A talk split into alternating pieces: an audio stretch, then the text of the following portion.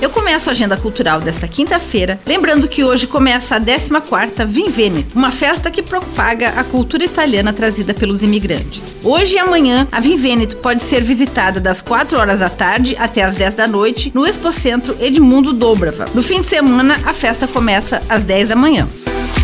E hoje à noite, no Bar do Ivan, a banda regional do Melo vai tocar muito chorinho, seresta, samba e bossa nova. O bar fica na rua São Paulo, número 522, no bairro Bucarém.